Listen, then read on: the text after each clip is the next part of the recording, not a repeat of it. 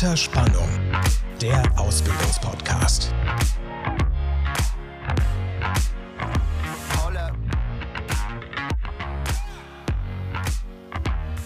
Hallo und herzlich willkommen zu unserer neuen Podcast-Folge. Und vielen Dank, Frau Giesing, dass Sie heute bei uns sind und uns alles rund um die Bewerbung erzählen. Erstmal vielen Dank für die Einladung zu dem heutigen Podcast. Ich freue mich, heute mit euch den Dialog zu führen. Heute geht es hauptsächlich um den Lebenslauf. Das ist der Lauf unseres Lebens. Das bedeutet, es liegt vieles in der Vergangenheit und da wird uns Frau Giesing heute wertvolle Tipps geben. Und jetzt würde ich sagen, widmen wir uns den Themen des Deckblatt und dem Lebenslauf. Und zwar, äh, Frau Giesing, wie sieht denn ein Deckblatt aus? Benötigen wir überhaupt ein Deckblatt für eine Bewerbung? Ich glaube, Deckblatt ist heutzutage so eine Geschmackssache. Man kann es gerne machen, ähm, insbesondere wenn der Lebenslauf vielleicht etwas schon etwas länger ist und dann auf dem Lebenslauf nicht unbedingt Platz ist für ein für ein Bild, das ja heutzutage auch nicht mehr zwingend erforderlich ist, dann kann man das noch mal rausziehen und aufs und aufs Deckblatt mitlegen. Genau, also wenn ich eine Bewerbung in die Hand bekomme, dann schaue ich mir zuallererst das Anschreiben an, dann den Lebenslauf und dann im Prinzip den Rest an Unterlagen, der dann äh, noch mit dazugegeben worden ist. Ein Deckblatt, für mich ist das weder besonders positiv noch besonders negativ. Es ist halt einfach so ein neutraler, neutraler Füller, neutraler Einstieg, aber letzten Endes zählt, was im, im, Anschreiben und im Lebenslauf so ersichtlich ist. Sie hatten auch davon gesprochen, hm, es ist gar nicht mehr zwingend notwendig, ein Bild darauf äh, zu haben. Jetzt haben wir uns aber auch gefragt, wenn man ein Bild gerne drauf machen möchte oder das gefordert ist, wie soll so ein Bild aussehen? Ich zum Beispiel kann gerne eine Anekdote erzählen von einem Freund von mir, der sich bei einem anderen Unternehmen für ein duales Studium beworben hat und ähm, dort hat er jetzt kein äh, Bild, sage ich mal, in Hemd und ganz klassisch von einem Fotografen machen lassen, sondern er hat einfach ein Bild ausgewählt, das ihn in seinem Hobby beschreibt. Er hat also ein Bild genommen, wo er auf einem Segelschiff ist und darunter hat er einen kleinen Text geschrieben, das bin ich, äh, wie ich lebe in der Natur auf dem Wasser und das macht mir sehr viel Spaß. Wie würden Sie ein solches Bild bewerten? Würden Sie doch eher ein förmliches präferieren oder kann es auch so ein Bild sein? Das kommt tatsächlich immer ganz auf die Art der Stelle an und auch auf das Unternehmen, wo äh, die Bewerbung letzten Endes hingeht. Da kann ich jetzt auch wieder nur von mir persönlich sprechen. Ähm, ich mag sowohl die klassischen Bilder als auch kreativere Parts, wo man mal so ein bisschen gucken muss oder vielleicht überlegt, was sagt denn das über den Bewerber aus? Da kann ich aber auch gleich den Tipp geben, wenn es dann zum, zur Einladung zum Bewerbungsgespräch kommt. Gerade ungewöhnliche oder außergewöhnliche Sachen werden dann gerne mal aufgegriffen, um äh, das Bewerbungsgespräch oder um ein Teil des Bewerbungsgespräches zu sein. Genau daher vielleicht so der allgemeine Tipp generell bei den Bewerbungen so ein dezentes, dezentes Bild, dezentes Auftreten. Damit ist man eigentlich immer genau in der richtigen Range.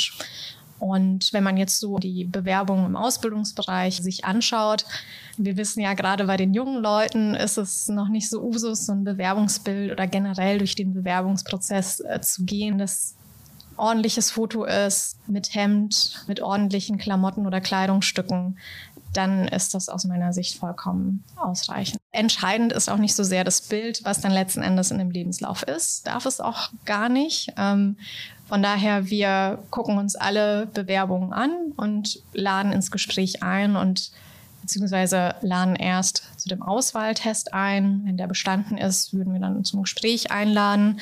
Und im Rahmen des Gesprächs gibt es sowieso nochmal einen ganz eigenen Eindruck von dem Bewerber.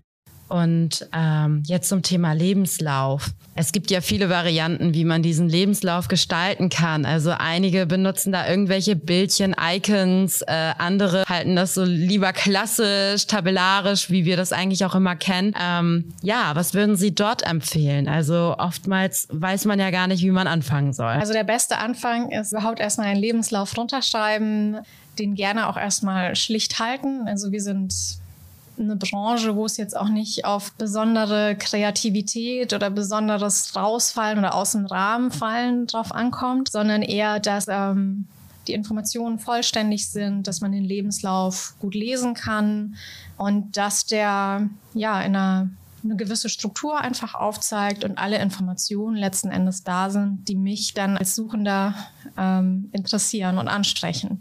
Und ab wann soll man anfangen im Lebenslauf? Also ich sage jetzt mal, ein potenzieller Azubi ähm, hat ja jetzt noch nicht wirklich äh, viele Berufserfahrung, hat vielleicht mal gerade sein Abitur gemacht, sage ich mal. Wann soll er anfangen, die Infos reinzuschreiben? Weil ich glaube, Kindergarten ist, glaube ich, nicht so wichtig, oder? Nee, das, äh, das können wir gerne überspringen.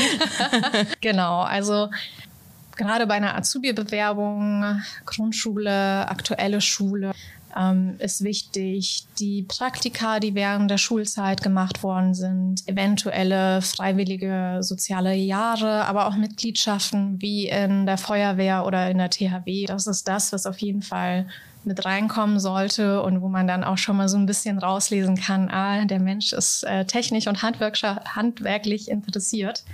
Dazu zählen übrigens auch Hobbys. Also wenn jemand gerne bei seinem Vater aushilft oder Motorräder irgendwie zusammenbaut oder an denen rumstaubt oder an Autos gerne, gerne hantiert, dann ist das schon mal ein super Indikator, dass der Mensch ja, sich, sich mit solchen Berufen identifizieren kann und auch Lust hat, dann äh, so, eine, so eine technische Ausbildung durchzuziehen.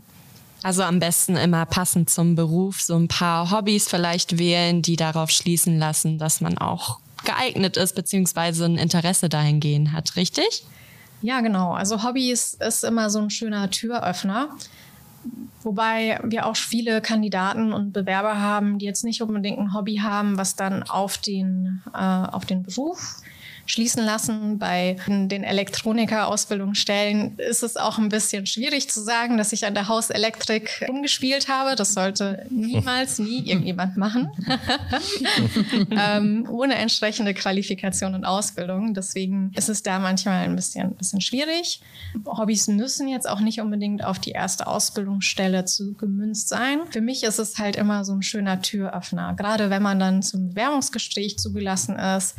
Die Lebensläufe Abläufe, die sind ja relativ kurz, gerade bei Auszubildenden und kenne jetzt in den meisten Fällen nicht, nicht die Schule oder nicht die Lehrer, wo die Auszubildenden war, aber ich kann halt was mit den Hobbys anfangen. Und ich finde das dann immer sehr schön, wenn man dann so eine Frage hat, wo es dann darum geht, was, was machen Sie denn in Ihrer Freizeit und was ist denn an Hobby XY so spannend, ähm, was begeistert Sie daran? Und dann sind es einfach so Türöffner für ein Bewerbungsgespräch.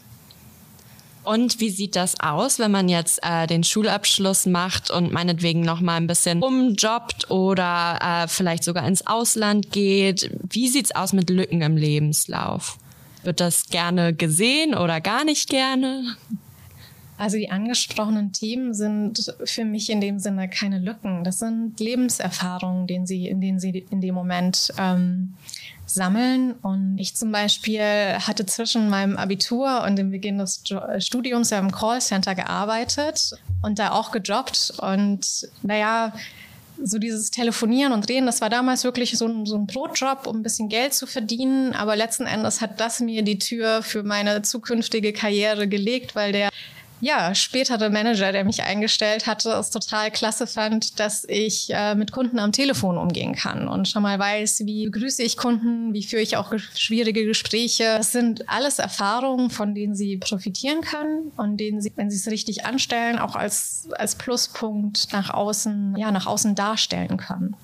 Und das Gleiche gilt auch für ein Auslandssemester. Also Menschen, die für eine längere Zeit ins Ausland gehen oder größere Reisen planen und machen, durchlaufen gewisse Erfahrungen. Die müssen sich stressigen Situationen stellen, ungewohnten Situationen stellen, können vielleicht nicht äh, zu Hause gleich anrufen, so nach dem Motto, so jetzt hier mitten in Neuseeland, hol mich doch bitte ab, sondern die müssen Probleme in dem Moment lösen können. Und gerade so als junger Mensch ist das ja nicht, nicht selbstverständlich, auch von zu Hause erstmal so rauszukommen und Fuß zu fassen. Das zählt man, also zähle ich dann alles so unter persönliche Entwicklung, Lebenserfahrung, schon mal die ersten, schon mal die ersten Eindrücke, die man so sammeln kann. Ja, es gibt bestimmt aber auch No-Gos im Lebenslauf. Also was gehört absolut gar nicht in den Lebenslauf rein?